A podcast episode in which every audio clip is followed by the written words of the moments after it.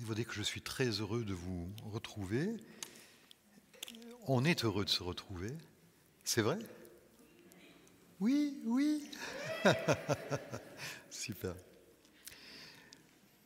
Pendant euh, le début de ce culte, euh, je, je, regarde un peu ce qui se passe sur euh, YouTube et on a reçu plusieurs messages du Tchad, d'Espagne et de Mauritanie.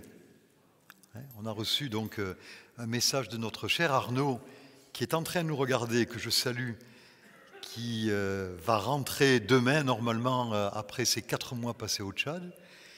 Et puis on a reçu un message de la part de Nanou et de Jacques Delpech qui sont à Calpe en Espagne. Et puis on a reçu, et qu'on salue aussi, et on a reçu un message de Cathy Tovois qui est en Mauritanie. Et puis on pense aux amis qui sont au Gabon, qui nous regardent régulièrement, les amis de Lozère, de Paris euh, et, d'ailleurs. Soyez vraiment bénis, vous qui êtes en train euh, d'être avec nous dans, ce culte, et aussi les amis des PO qui, nous suivent. Et on n'a qu'une chose à vous dire, si vous êtes en bonne santé, venez en présentiel. Hein. Le, YouTube, c'est pour euh, les gens qui sont soit à 10 000 km, soit qui sont très, très, très, très fatigués. Mais sinon, les autres, on les accueille volontiers et on bénit le Seigneur euh, pour l'auditoire euh, qui est là. Et on salue toutes les personnes qui se sont jointes à nous ce matin, peut-être des nouvelles personnes. Soyez les bienvenus. Alors ce matin, je voudrais qu'on se laisse enseigner, moi-même d'abord, par le Seigneur au travers de sa parole mais aussi au travers de ce que nous pourrions appeler un parent pauvre de la Bible. Alors, non pas que je méprise certains livres de la Bible, loin de là, mais lorsqu'on parle de quelques livres de l'Ancien Testament, il faut avouer que leur message est méconnu de la plupart des chrétiens. Je dis de la plupart des chrétiens parce que euh, ce livre euh, sur lequel je vais m'appuyer, vous l'avez compris au tout début du culte, lorsque j'ai lu euh, l'introduction. Si vous êtes arrivé en retard, vous, avez raté quelque chose, c'est dommage, mais essayez d'arriver à l'heure. Alors ce livre, c'est le livre du prophète Sophonie. Et il y a quelques semaines, alors que Carole prêchait, elle a fait une remarque. Elle a parlé du prophète Sophonie, elle a dit il n'est pas très connu etc. Et je me suis dit, Seigneur, c'est important que ton peuple découvre le message qu'il y a dans ce livre. Quand on dit les petits prophètes, c'est pas qu'on les considère moins importants que les quatre grands prophètes, Ésaïe, Jérémie, Ézéchiel, Daniel.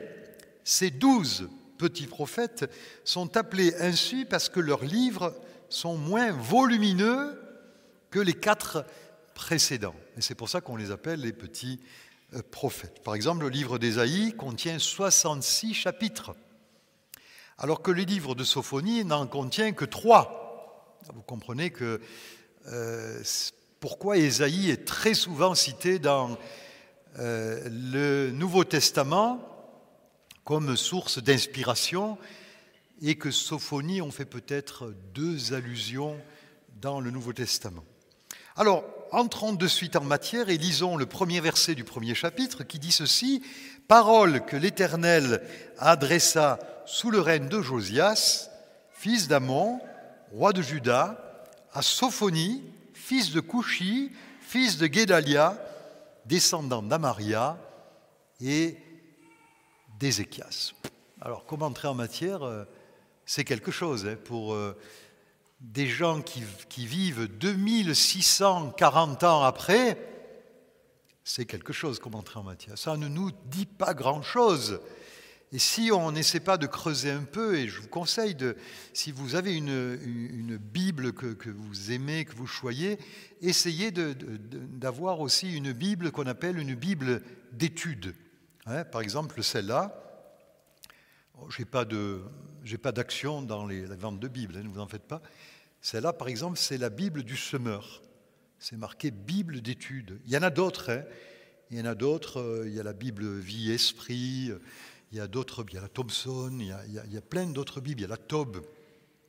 Où, juste avant le livre, vous avez euh, pour certains un résumé, et puis pour d'autres c'est un peu plus développé, où on, vous met dans le contexte, l'époque, on vous explique, et ça, ça donne un éclairage sur le livre. Sinon, vous avez qu'une hâte, en ayant vu toutes les malédictions sur Gaza, sur l'Égypte et, sur Ninive, de, de, passer votre chemin en disant qu'est-ce que ça peut bien m'apporter aujourd'hui? Donc, déjà, premier point, ayez une Bible d'étude. Et quand vous lisez un livre, avant de le lire, lisez l'introduction au livre pour vous familiariser avec le message qui va suivre. Alors Sophonie se présente et il situe son époque. Il dit sous le règne de Josias. Et il nous renseigne sur sa lignée puisqu'il dit fils de Couchi, de Guédalia, d'Amaria, d'Ézéchias. La plupart des commentateurs sont d'accord pour dire que l'Ézéchias qui est cité là serait le roi Ézéchias, un bon roi. Sophonie serait donc l'arrière-petit-fils de ce roi, et cela pourrait expliquer, vous qui avez lu le livre et qui le connaissez presque par cœur, cela pourrait expliquer la connaissance des agissements des grands de la cour, parce que dans le livre de Sophonie, c'est certain que Sophonie est au courant de tout ce qui se passe au palais.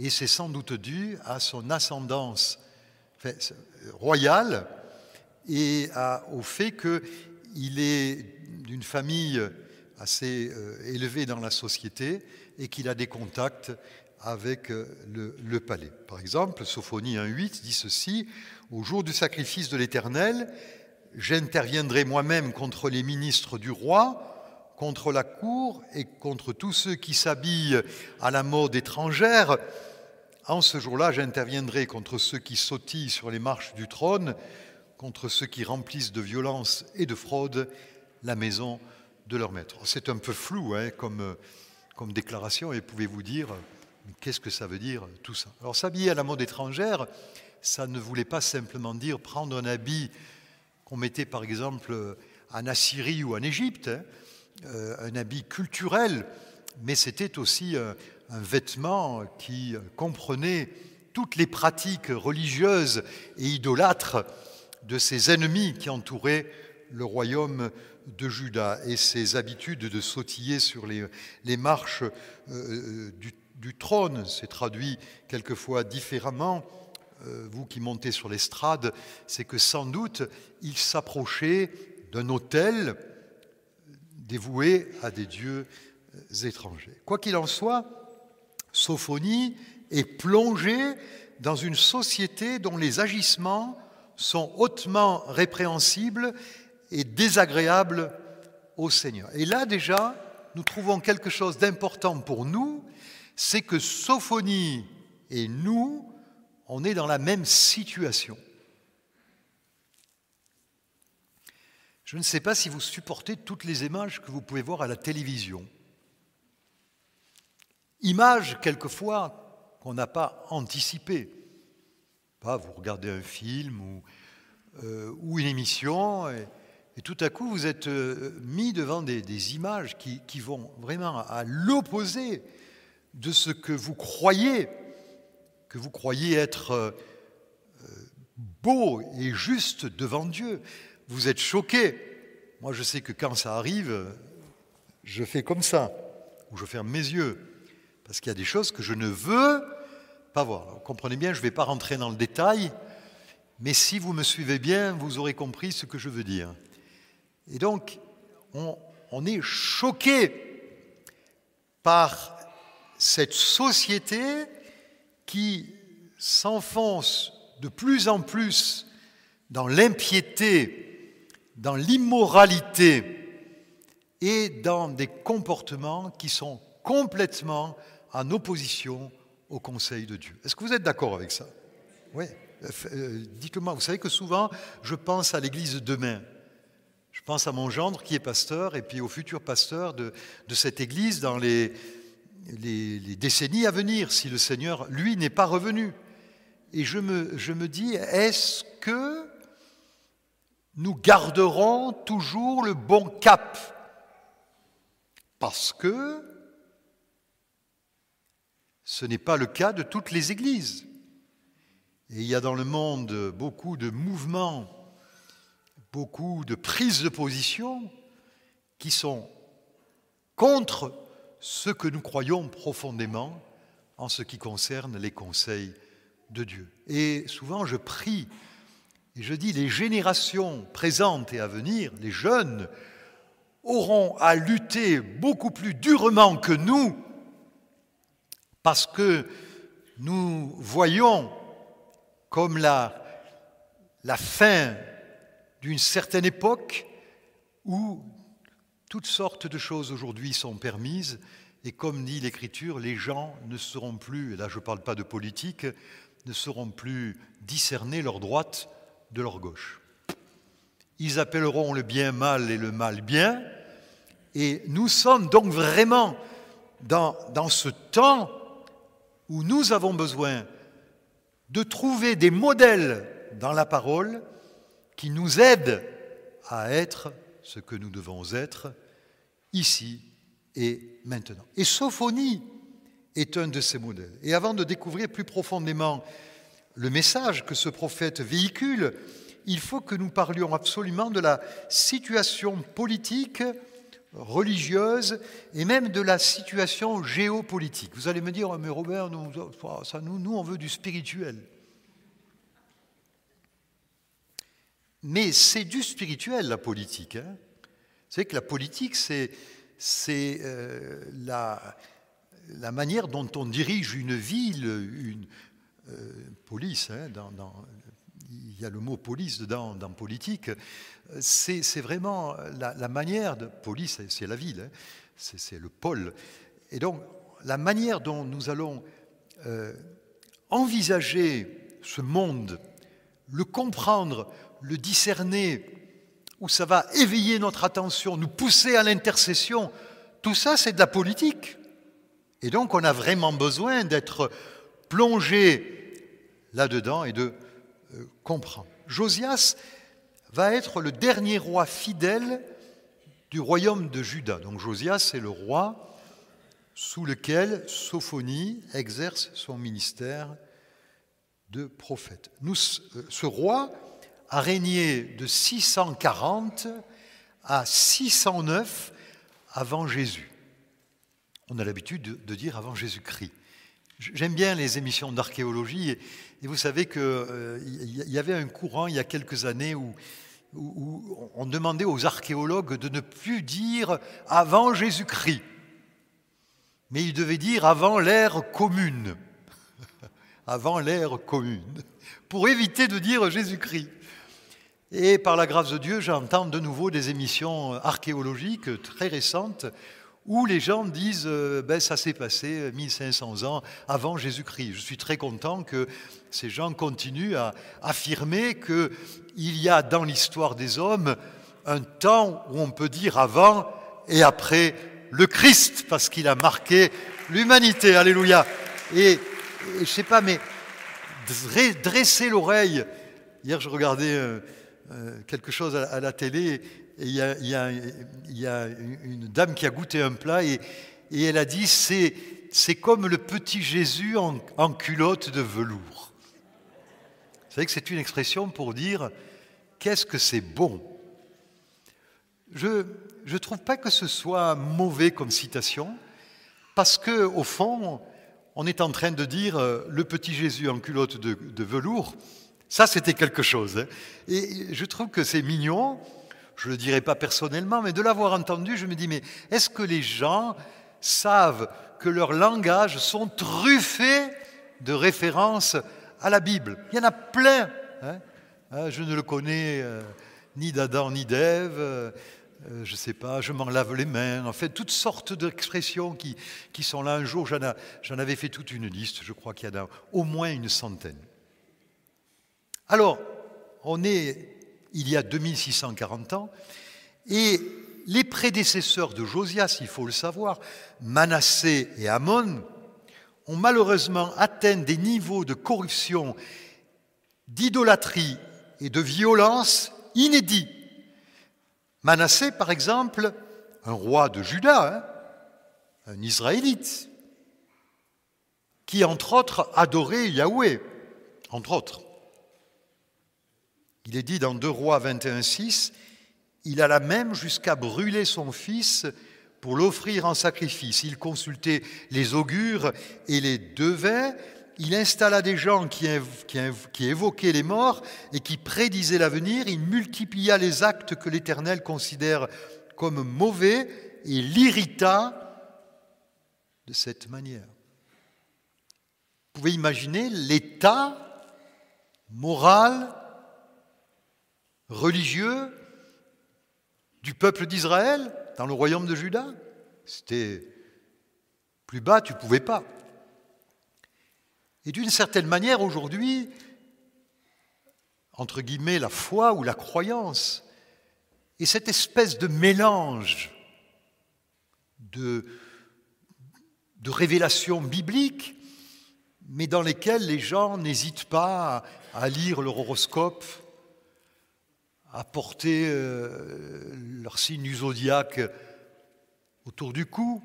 S'il y a quelqu'un qui euh, l'a autour du cou, eh ben, je te donne un conseil, c'est enlève-moi ça. Si tu veux pas perdre l'or, fais-le fondre et fais une croix avec. Des gens qui vont voir des voyantes, des gens qui trafiquent avec le monde occulte, et qui disent avec, la foi. Il y a même des, voyants qui vous accueillent. Plusieurs personnes m'ont témoigné de ça. Ils ont derrière eux un crucifix, peut-être sur le, bureau quelques statues, euh, et ils parlent, ils font des prières, peut-être même lisent-ils des psaumes. Mais tout ça, c'est un mélange infâme que Dieu ne peut pas supporter. C'est de l'idolâtrie, c'est de l'occultisme. Et le problème, c'est que Manassé, qui lui-même se livrait à ces choses, avait impacté par son impiété toute la société qui avait glissé dans une espèce de syncrétisme religieux et dans les pratiques, je l'ai dit, euh, mélangées d'adoration de Yahweh et aussi de l'adoration euh, de, Dieu des, des, nations environnantes, notamment le Baal la divinité euh, euh, essentielle euh, de, la région, le dieu de l'orage et de la pluie. Sans compter bien sûr le niveau de moralité, parce que tout va ensemble, qui durant l'époque de Manassé et d'Amon était sans doute à l'un des niveaux les plus bas de l'histoire. Par exemple, il y a 2 rois 21.9 qui dit Mais les Israélites n'obéirent pas, Manassé les égara sur une mauvaise voie, en sorte qu'ils firent encore plus de mal que les peuples étrangers que l'Éternel avait exterminés au profit des Israélites. Alors là, je fais juste une petite parenthèse. Il y a des fois des gens qui disent euh, Ouais, mais euh, quand même, Israël, euh, ils sont arrivés dans un pays. En général, les gens l'appellent la Palestine. Ça, fait un peu rire, hein, parce que ça, n'existait pas, la, Palestine. Hein. Euh, c'était des, des, nations, notamment les, Philistins, mais d'autres peuples qui étaient là et qui étaient des, peuples euh, corrompus, mais, mais, ils sacrifiaient des enfants, ils, passaient leur temps dans la sorcellerie, dans des orgies. Euh, c'était des, peuples vraiment euh, euh, cruels et, sauvages. Et, Dieu dit, je, vais juger ces peuples-là, et vous prendrez leur pays parce qu'ils ne sont pas dignes que je leur donne de la terre, puisqu'ils la souillent avec leurs péchés. Alors si on regarde ça sous, sous cet angle-là, on comprend mieux que Dieu ait jugé ce, ce peuple et qu'il se soit servi d'Israël comme d'un jugement, comme d'un bâton pour frapper, ces peuples. Mais voilà qu'au temps de Manassé et d'Amon, il est dit que le peuple d'Israël était devenu aussi corrompu que ces peuples-là. Et là, on hallucine. Je ne sais pas si j'allais en parler, mais et Dieu sait combien il y a de prêtres, d'évêques qui sont des gens droits et des gens qui sont remplis de, bonté et de foi sans aucun problème. Mais le scandale qui éclate actuellement dans l'Église catholique et qui salit, euh, qui salit l'Évangile, qui salit la parole de Dieu, est un peu semblable à ce qui se vivait au temps de Sophonie. Vous comprenez? On est dans une situation où ceux qui portent la parole et qui seraient censés représenter Dieu touchent à des enfants et jettent l'opprobre sur tout le peuple de Dieu. Et c'est terrible. Et c'est terrible pour ceux et celles, non seulement qui sont victimes, mais aussi qui sont innocents, qui n'ont pas fait ce genre de choses, et sur lesquels la suspicion et la colère du peuple français risquent de tomber. Quoique, maintenant que la boîte de Pandore a été ouverte, on s'aperçoit que dans l'éducation nationale, on n'a pas de leçon à donner à qui que ce soit, que dans les SEC, cette fameuse école de commerce euh, bien connue, euh, vers laquelle tous les étudiants en, haute étude de, commerce se, précipitent, personne n'a de leçon à donner. Le théâtre, le monde du spectacle, le monde du média. Vous savez, dans les semaines qui viennent, d'autres scandales vont éclater parce que les langues se délient. Et donc, nous sommes comme Sophonie dans une société du même type et nous avons besoin du secours de Dieu pour savoir comment nous comporter. Il n'était pas aisé à l'époque de Sophonie, ni pour un croyant authentique, ni pour un prophète comme lui, d'être ce qu'ils étaient. Pas plus que pour nous, chrétiens aujourd'hui, dans notre société. Et puisque j'ai parlé de politique tout à l'heure, euh, on n'est pas en Corée euh, du Nord, ni en Chine, ni dans un pays où les chrétiens sont durement réprimés, mais nous savons que notre liberté, celle qui est la nôtre actuellement, elle est bien fragile. Elle est très fragile, je vous avertis. Il y a des lois qui se tricotent tranquillement, et qui pourrait finalement nous empêcher tout simplement de croire et d'agir ce que nous voulons croire et de faire ce que nous voudrions faire. Parce qu'on vote des lois. Moi j'ai un cher ami, euh, Werner Luetscher, qui s'occupe de personnes qui viennent vers lui pour lui demander de l'aide. Il ne va pas les chercher. Mais maintenant, on va devoir faire signer des papiers. On va faire, devoir faire signer des papiers pour aider les gens afin qu'on ne nous accuse pas de faire de la thérapie de conversion. Mais on n'a jamais obligé personne, qui que ce soit, à suivre un conseil quand les gens viennent eux-mêmes le demander. On ne court pas après les gens, on n'est pas là avec un fusil en les obligeant, mais nous voyons que petit à petit, notre espace de liberté se restreint. Revenons au contexte politique de chez Sophonie. Le roi Josias est très jeune lorsqu'il est installé sur le trône. Il a huit ans. Vous vous rappelez quand vous aviez huit ans, à quoi vous pensiez Bon, je ne veux pas faire du sexisme, hein, mais les filles jouaient à la, poupée et, les garçons euh, euh, aux cow-boys et aux indiens. Alors peut-être quelqu'un qui est pour la théorie du genre dit Tu ne devrais pas dire ça parce qu'il y a des filles qui jouent. Euh, oui, à la SCO, d'accord. C'est ce que c'est une SCO hein C'est la femme d'un Indien.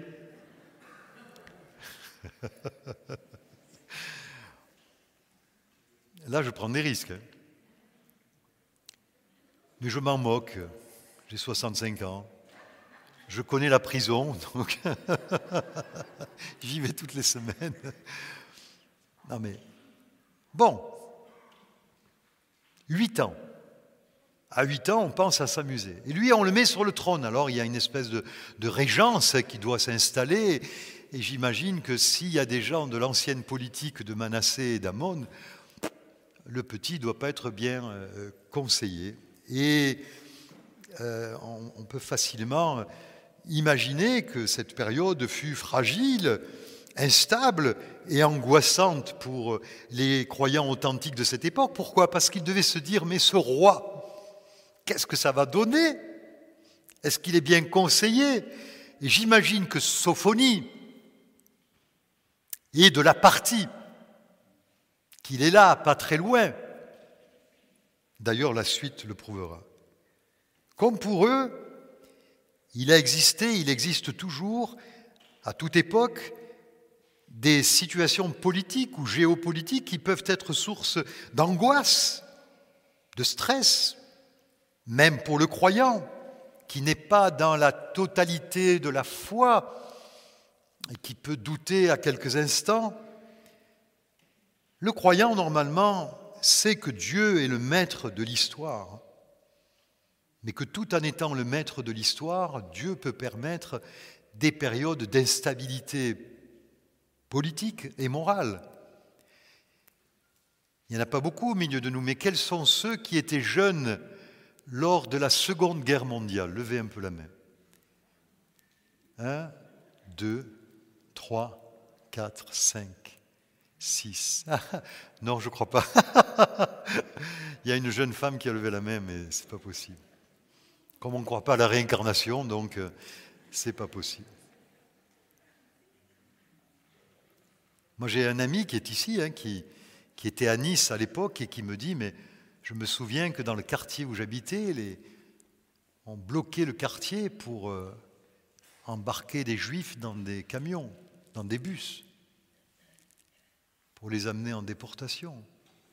Oh, c'est des périodes terribles hein, de vivre ça. Et, vous savez, je crois qu'on peut vraiment, vraiment célébrer le Seigneur d'avoir, depuis la Deuxième Guerre mondiale, plus de 70 ans de paix vous voulez qu'on bénisse le Seigneur pour ça? Seigneur, merci pour la paix. C'est une grâce. C'est une grâce. On a, on a pu voir des enfants, les petits-enfants arriver. Ceux qui. C'est extraordinaire. Mais, rappelons-nous que cette période euh, de paix pourrait tout à coup basculer. Je ne veux pas vous mettre le moral à zéro, pas du tout, loin de moi, hein, cette idée. Euh, je reviens à, à Sophonie. À la situation nationale s'ajoute aussi ce qu'on appelle donc la géopolitique, c'est-à-dire qu'à l'époque de Sophonie, après la mort d'Assurbanipal, en 626 avant Jésus, le déclin de l'empire, du grand empire assyrien, s'accentue et vous savez que finalement, la capitale Ninive va tomber en 612. On est toujours dans le règne de Josias. Et Josias profite de cette opportunité géopolitique pour euh, regagner du terrain, fortifier, parce que c'était un État vassal de la Syrie, la Syrie en un seul mot, hein, et, euh, euh, le royaume des Assyriens. Et donc il profite et, son royaume va pouvoir prospérer à ce moment-là. À notre époque aussi, nous sentons la fragilité de l'équilibre mondial. Tout le monde sera d'accord pour dire que les États-Unis sont en perte de vitesse. Mais l'Europe s'est souvent calée sur la prospérité et la puissance des États-Unis. Et hein, l'oncle Sam, euh, il s'occupe plutôt de ce qui se passe à l'intérieur et il est en train de, perdre euh, euh, sa, superbe. Les, Chinois durcissent leurs règles. Vous savez, on a une reprise en main en Chine. La Chine, c'est quand même un milliard, 400 millions d'habitants. C'est énorme. Et nous savons que dans ce pays, on vient d'interdire maintenant que les Occidentaux donnent des cours d'anglais aux jeunes Chinois. On vient de prendre des règles drastiques. Les caméras de surveillance se multiplient, les reconnaissances faciales se, multiplient. La Chine durcit le ton le pouvoir russe s'affirme, de plus en plus. On vote des lois pour que ceux qui sont à la tête, on enlève des lois de la Constitution pour la changer et pour que ceux-ci soient réélus presque vitam aeternam, sans compter l'antagonisme turc avec l'Europe, et sans parler de la situation dans de grands pays comme le Brésil, comme l'Inde et tant d'endroits sur la planète, et je n'ai pas cité les attentats terroristes qui continuent d'agir un peu partout. Pensons à l'Afrique, avec la fragilité des gouvernements africains, on l'a vu dernièrement dans plusieurs pays, on a une situation d'équilibre mondial très fragile, très fragile. Il pourrait arriver un homme puissant, intelligent, celui que prévoit la parole de Dieu, qui s'appelle l'Antéchrist, pour que tout à coup, le monde entier soit mis au pas et qu'on dise aux gens, voilà ce que vous devez croire, voilà ce que vous devez faire, etc., etc., etc. Je pense que je n'exagère rien dans mon message. Je pense même que les, comment dire, les, les, les philosophes, les sociologues et les hommes politiques, s'ils ne se bougent pas les yeux, sont conscients que l'équilibre mondial est de plus en plus précaire. Et pourtant, c'est au sein même de l'instabilité politique, religieuse et morale que Dieu mandate son prophète Sophonie. De même, nous devons considérer que quelle que soit l'époque dans laquelle nous vivons, et en particulier au sein d'une période difficile comme la nôtre, le Seigneur nous envoie, le Seigneur nous mandate pour qu'au sein même de la société, nous soyons des influenceurs je voudrais vous dire, qui que vous soyez, vous êtes un influenceur. Alors pas le, genre de personne, vous savez, qui se prend en selfie euh, avec du rouge à lèvres qui déborde euh, et les yeux bien faits, euh, ou qui se montre en maillot de bain, etc. C'est affolant. Hein. Et les jeunes, hein, fuyez tout ça. Hein. Tout ça, c'est de la poudre aux yeux, c'est du miroir aux alouettes, c'est de la folie. Fuyez tout ça Cherchez les choses d'en haut. Cherchez les choses d'en haut. Je vous en supplie, les jeunes. Ne perdez pas votre temps. J'ai parlé de la Chine. Vous savez que la Chine, parmi les règles qu'elle a choisies, elle a mis des, des mouchards et même des blocages sur tous les téléphones des adolescents pour qu'ils n'utilisent pas les réseaux sociaux plus de deux heures par jour. Alors là, hein, alors bien sûr que c'est dans l'esprit d'une, excusez-moi, d'une dictature, hein, c'est dans l'esprit d'un gouvernement très fort que ces choses sont faites. Mais peut-être qu'on aurait une leçon à recevoir là, de gens qui disent mais les adolescents qui passent 7, 7 heures, 7 heures dans les réseaux sociaux à s'envoyer des selfies, etc. Laissons tomber. Vous êtes des influenceurs. Et Sophonie avait un message, parce qu'après s'être présenté au verset 1, Sophonie entre de plein pied dans son message, et nous allons constater que son message n'est pas piqué des vers. Il dit Je vais tout balayer de la surface de la terre. Eh bien, dis donc. L'Éternel le déclare Je balayerai les hommes de même que les bêtes, je balayerai aussi les oiseaux dans le ciel, les poissons des mers, tout ce qui fait trébucher les méchants je retrancherai les humains de la surface de la terre, l'Éternel le déclare. Alors, juste une petite mention. Les animaux dont il parle étaient des animaux qu'on avait déifiés. Hein. C'était sur les terrasses, il y avait des statues. Vous savez, par exemple, les Égyptiens euh, adoraient un dieu sous la forme d'un taureau. Hein. Et les autres peuplades tous les dieux égyptiens qui étaient euh, des dieux euh, avec des, têtes de, chiens ou, d'autres. voilà, c'était des, divinités qui étaient arrivées à, pénétrer dans le culte de Yahweh. Et donc Dieu dit, je, vais tout balayer. Et quand, quand, vous commencez à lire ce livre, si vous avez quelques cheveux sur la tête, il se dresse Parce que euh, c'est terrible comme message. Dieu va tout détruire, il va tout balayer. Et c'était vraiment l'intention de Dieu face à la situation de la société dans laquelle évoluait Sophonie. Et moi, je, je vous dis une chose, Dieu n'a pas changé.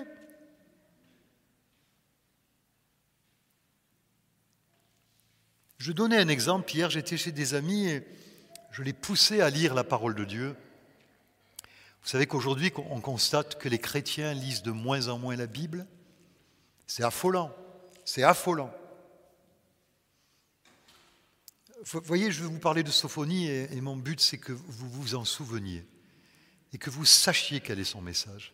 Et que si quelqu'un vous dit un jour, bah, Sophonie, moi j'y comprends rien, vous puissiez lui expliquer. Et je disais à ses amis, j'ai dit, tu vois, dans une épître, Paul écrit à des chrétiens de son époque, et mon Dieu pourvoira à tous vos besoins selon sa richesse, avec gloire en Jésus-Christ.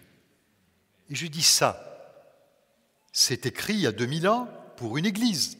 Vous êtes d'accord avec ça? Mais aujourd'hui, cette parole, elle est toujours actuelle. Pourquoi? Parce que Dieu ne change pas. Il ne change pas dans ce qu'il est. Et moi, j'aimerais me dire, et mon Dieu pourvoira à tous vos besoins selon sa richesse, avec gloire en Jésus-Christ. Alléluia. Et, si vous ne le croyez pas, tant pis pour vous, moi je le crois pour moi. Hein. Et je peux vous dire, hein, je, fais jeune, mais j'ai 65 ans, personne ne rit à ce moment-là, mais ce qui compte, c'est la jeunesse du cœur. Toute ma vie, j'ai vécu par la foi. Pourquoi?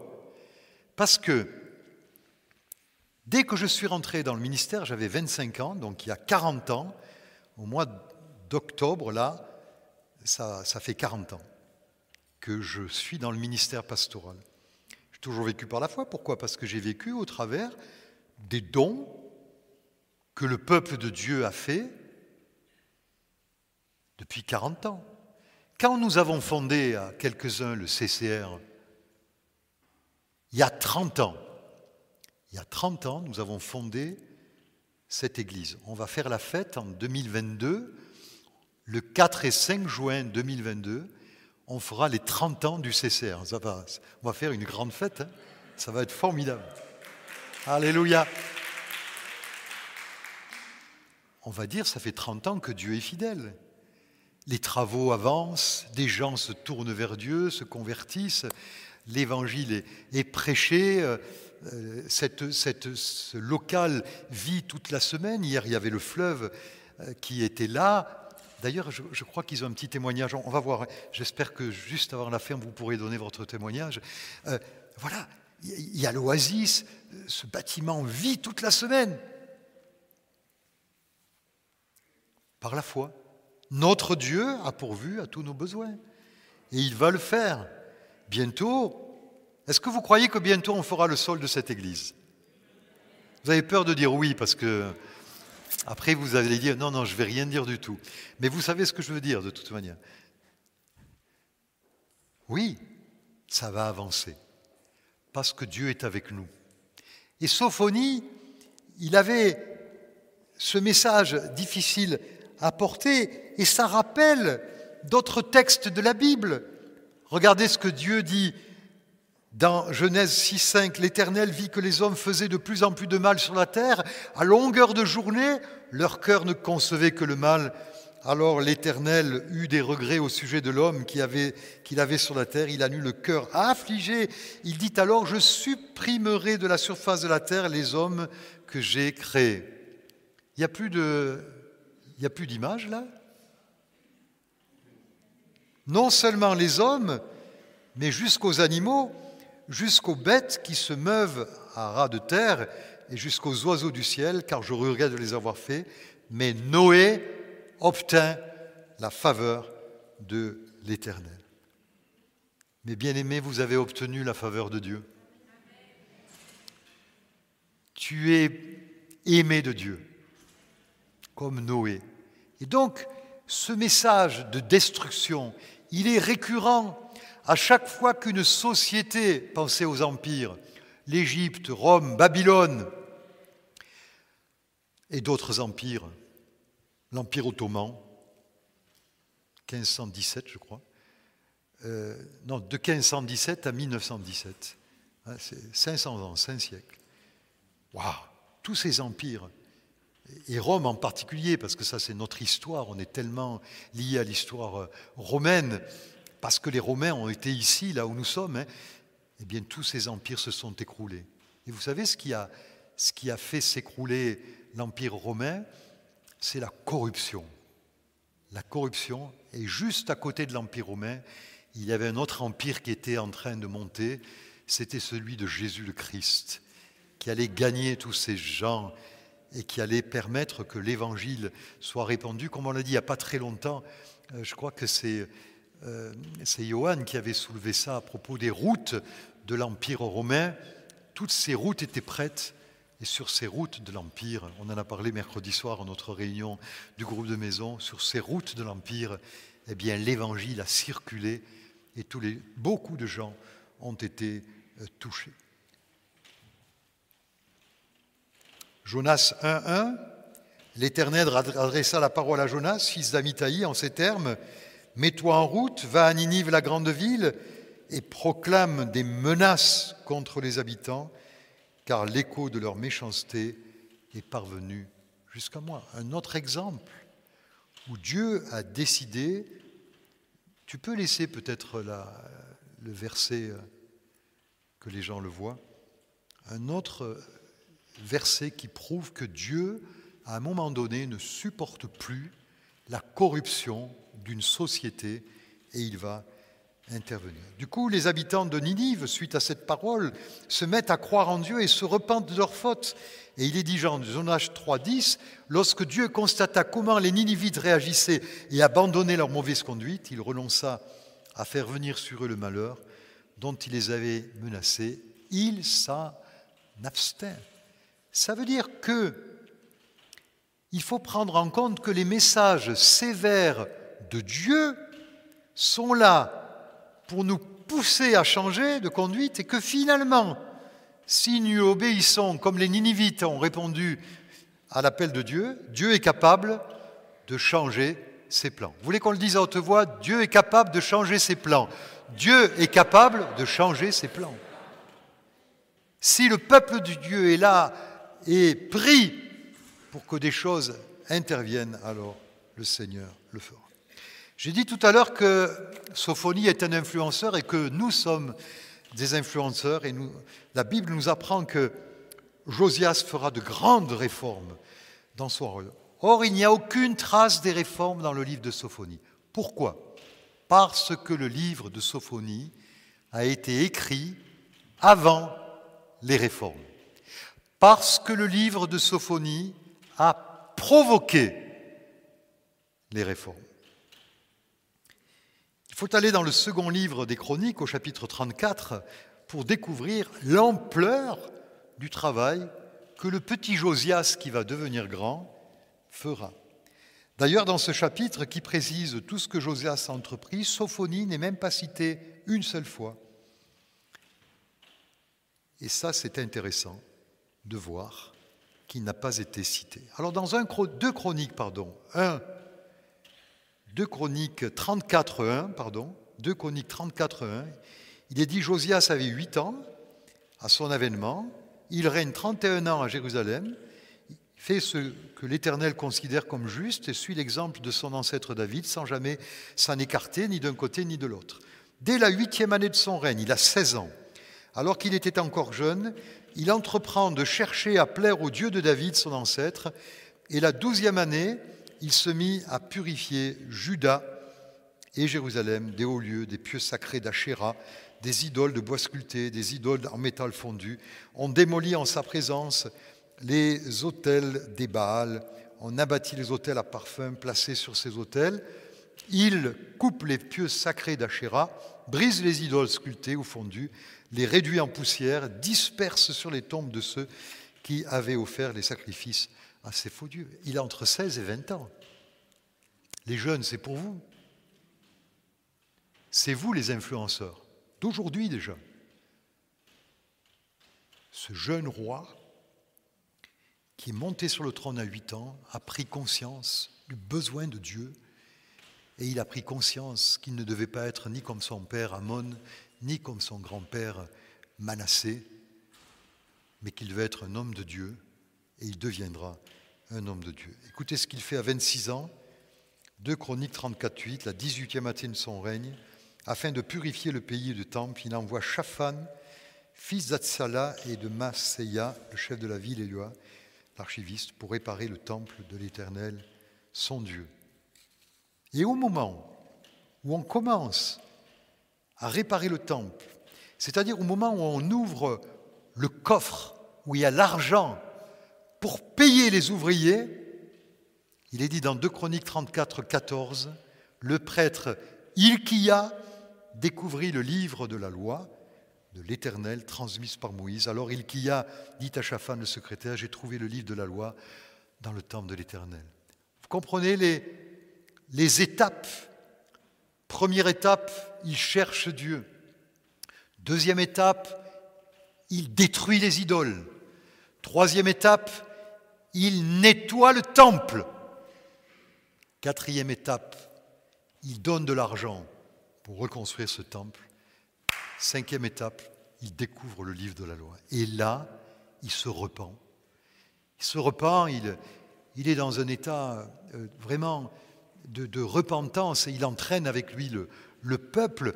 Et il envoie des hommes chercher une prophétesse, on ne parle même pas de Sophonie, on parle de Hulda, une prophétesse qui habite à Jérusalem, il est à Jérusalem, et la prophétesse dit, mais vous direz au roi de Juda qui vous a envoyé pour consulter l'Éternel, voici ce que déclare l'Éternel, le Dieu d'Israël, tu as entendu les paroles contenues dans ce livre, ton cœur s'est laissé toucher, tu t'es humilié devant Dieu en attendant ce qu'il a décrété contre ce lieu et contre ses habitants, tu t'es humilié devant moi, tu as déchiré tes vêtements, tu as pleuré devant moi, de mon côté, moi aussi, j'ai entendu ta prière.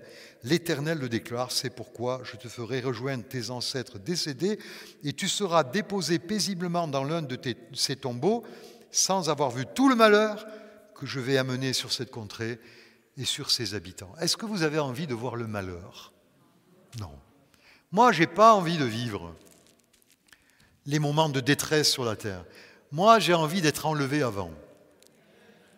J'ai envie de voir le retour du Seigneur. Et si je ne devais pas voir le retour du Seigneur, j'ai envie de, vieillir tranquillement, de voir les enfants de mes petits-enfants et de dire au Seigneur, quand je serai rassasié de jour, prends-moi mais je n'ai sans doute pas envie de voir le malheur s'abattre.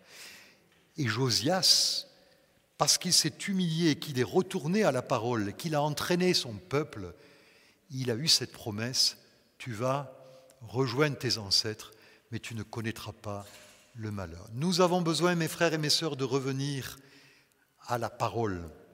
Nous avons besoin de lire notre Bible et pas simplement de la lire, de la comprendre et de la mettre en pratique. Nous avons besoin de nous tenir près des conseils de Dieu. Nous avons besoin d'enlever de nos maisons tout ce qui peut représenter l'idolâtrie. Je suis étonné quelquefois de, alors, vous allez peut-être me dire, oh mais Robert, tu exagères. Moi, j'exagère pas. J'ai une allergie contre les statues de Bouddha moi, quand je rentre chez un chrétien qui a une statue de Bouddha, je, dis, mais est-ce que vous savez que c'est un Dieu? Parce que le bouddhisme, il y a deux voies dans le bouddhisme. Il y a une philosophie de vie, mais il y a aussi une religion. On s'est mis à adorer le Bouddha. Et je ne vois pas pourquoi tu aurais un Bouddha chez toi, même si tu as été en Asie. Ouais, mais c'est rien. Non, balance ça. Euh, je préférerais te voir une croix dans ta chambre à coucher que qu'un Bouddha. Sinon, je vais bouder. Ah, mais non, mais. C'est pas que. C'est pas qu'il a dit des choses mauvaises. Mais la Bible dit après la mort vient le jugement. Il ne dit pas qu'il y, a des réincarnations toutes ces philosophies euh, de, de, l'Asie, euh, avec lesquelles les gens font une sauce incroyable, qui a mauvais goût d'ailleurs, c'est pas possible. Non, non, débarrassez-vous de toutes ces choses et de tout ce que le monde voudrait vous imposer. On a besoin de détruire les idoles. Il y a d'autres idoles qui ne sont pas des statues de Bouddha, mais qui peuvent être pleines d'autres choses, euh, des, liens, des mauvaises habitudes. Oh là là, que le temps a passé. Séphania. Séphania, c'est Sophonie en hébreu. L'Éternel a caché. Dans un sens aussi, parce qu'il y, a plusieurs occurrences, mais caché, protégé. Ça vient de Tsafan, qui dit caché, garder précieusement. Donc vous voyez, il y a, d'autres occurrences évidemment, puisque l'hébreu est une langue excessivement riche où un mot peut vouloir dire euh, des quantités de choses, et souvent les traducteurs se servent du contexte, toujours d'ailleurs, pour donner la bonne signification. Alors je ne veux pas du tout forcer la signification étymologique pour trouver absolument un sens et l'appliquer à notre histoire, mais je pense que cette étymologie-là, a du sens. Dans le cadre du livre de Sophonie, parce que Sophonie, c'est vraiment celui qui est caché dans sa société. Je vous l'ai dit, dans 2 Chroniques 34, on n'en parle pas. Et le fameux livre que doit lire Josias est sans doute la Torah, le livre de la loi, mais je ne serais pas du tout étonné qu'il y ait le livre de Sophonie là parce qu'il dit ton cœur s'est laissé toucher en attendant ce qu'il a décrété contre ce lieu et ses habitants. Et ça, c'était le message de Sophonie sur Jérusalem. Et Sophonie est donc quelqu'un de caché. Et lorsque j'ai préparé ce message et j'ai pensé à l'étymologie, je n'ai pas pu m'empêcher de penser à un verset du Nouveau Testament dans l'épître de Paul aux Colossiens où il dit ceci, de toute votre pensée, tendez vers les réalités d'en haut et non vers celles qui appartiennent à la terre, car vous êtes morts et votre vie est cachée avec Christ en Dieu. On ne parle pas beaucoup des chrétiens dans cette société. Et si on en parle neuf fois sur dix, c'est pour les critiquer. Et donc on peut de temps en temps faire quelques complexes, on ne parle pas beaucoup de nous, il y en a qui parlent du faible reste, du petit troupeau. Mais je vous l'ai dit, vous êtes des influenceurs. Ne nous laissons pas assaillir par ce genre de pensée, nous, membres du peuple du Seigneur, mais finalement, Jésus n'est-il pas à son époque aussi comme un sophonie? Sophonie n'est-il pas un type du Christ dans sa propre société? Mais oui, je le crois. Sophonie, ou Jean-Baptiste qui prêche dans le désert. Vous savez, à l'époque de Jésus, bien sûr, il y avait quelques foules, mais la majorité a rejeté le Christ. Vous le savez, ça. Les gens religieux ont combattu Jésus, les Romains se sont ligués pour faire taire cette voix. Mais aujourd'hui, nous sommes en 2021 après Jésus-Christ. Et on parle très peu de Pilate, de Ponce Pilate, d'Hérode, on parle très peu des pharisiens. L'endroit où on en parle plus, c'est dans les églises, dans l'église de Jésus-Christ. Sinon, on ne citerait pas beaucoup ces gens. Et donc, ce qui a semblé caché, ce qui a semblé petit, est devenu une grande montagne. Selon la prophétie de Daniel, où il dit J'ai vu un petit caillou qui est, tombé là, qui s'est détaché de la montagne, et la statue au pied d'argile s'est écroulée, et ce petit caillou est devenu une immense montagne. Et aujourd'hui, le peuple de Dieu est immense, il est partout, il est là dans la société comme le sel de la terre et la lumière du monde. Ce qui caractérisait aussi euh, euh, Jérémie, euh, pardon, Sophonie, caractérisait aussi le Christ. Le Christ avait aussi un message difficile à, à supporter quand il disait Là-dessus, Jésus quitte la cour du temple et tandis qu'il s'éloigne, ses disciples s'approchent pour lui faire remarquer l'architecture du temple. Alors il leur dit, oui, regardez bien tout cela, vraiment, je vous l'assure, tout sera démoli, il ne restera pas pierre sur pierre. Pourquoi croyez-vous qu'en 70 après Jésus-Christ, la nation d'Israël a été dispersée parce qu'elle avait perdu sa vocation? Dieu n'a pas rejeté Israël, attention, Dieu n'a pas rejeté Israël, mais à chaque fois qu'une société s'élève contre Dieu, Dieu là-bas pour qu'un nouveau peuple s'élève. Et l'Église est née là, l'Église et Israël évidemment unis, puisqu'il y a des Juifs, et ce sont les Juifs qui ont porté l'Évangile au monde.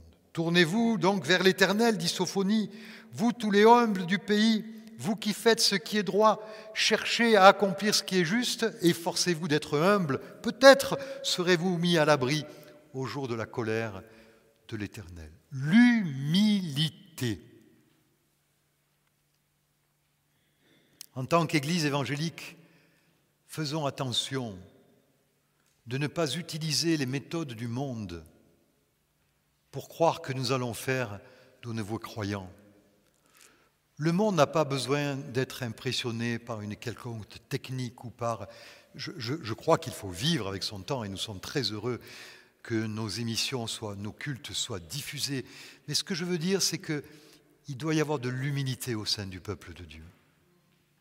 Cette humilité qui, qui permet que Dieu nous élève vraiment au temps convenable et non pas Quelquefois, on voit des, prédicateurs euh, qui sont, ouais, qui, sont prétentieux, orgueilleux, qui, et souvent des prédicateurs qui n'ont pas d'église propre, qui sont itinérants et qui, ils s'en moquent s'ils mettent la pagaille ici ou là en passant. Ils n'ont ils ont pas de communauté à, à, à paître, à gérer. Alors ils racontent des choses, des machins ils se permettent de lancer des prophéties, etc. Sur l'Église, ils ne sont même pas dans l'Église, ils n'ont pas d'Église locale. Et donc, ce qui vous permettra de discerner si vous êtes dans les voies de Dieu, c'est si vous trouvez de l'humilité en vous. De l'humilité en vous. En disant, pourquoi je fais ça? Pourquoi, Seigneur, pourquoi je prêche ce matin à cette assemblée?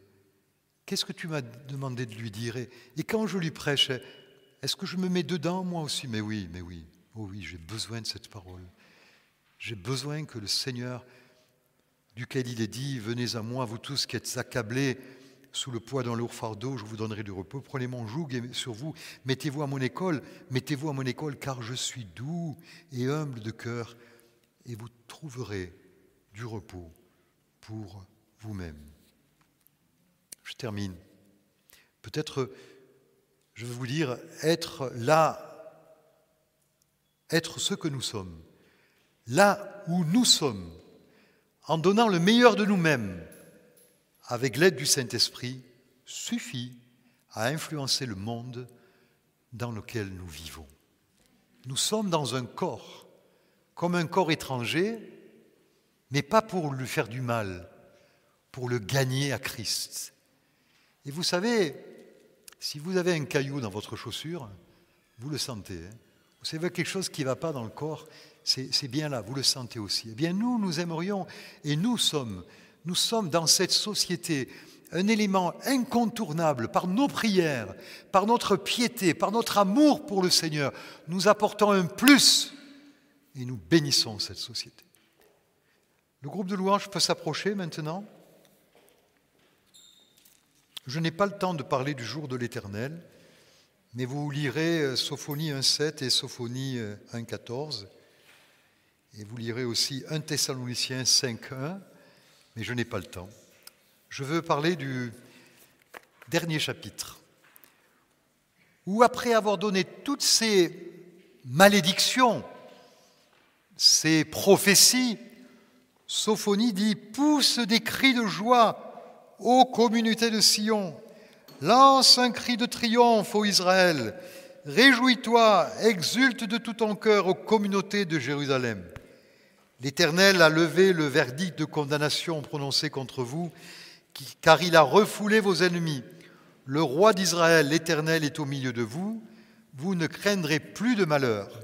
En ce jour-là, on dira à Jérusalem, Sois sans crainte, Sion, ne baisse pas les bras, car l'Éternel ton Dieu est au milieu de toi, un guerrier qui te sauve, et sera transporté de joie à ton sujet. Il te renouvellera dans son amour pour toi, oui, il sera dans l'allégresse à ton sujet, et poussera des cris de joie, tout comme au jour de fête. Je t'enlève aujourd'hui la honte que tu portes. Je veux terminer avec cette note joyeuse pour dire que ce livre qui commence durement finit dans la grâce. Quelquefois, les paroles de Dieu peuvent nous sembler sévères, mais c'est par amour que Dieu nous parle sévèrement. Mais il finit toujours par la grâce. Et il nous dit, réjouis-toi. Et je voudrais vous dire, on a de quoi se réjouir. Premièrement, nous sommes pardonnés et nous ne sommes plus menacés par le châtiment à cause de nos péchés. Vous voulez dire Alléluia?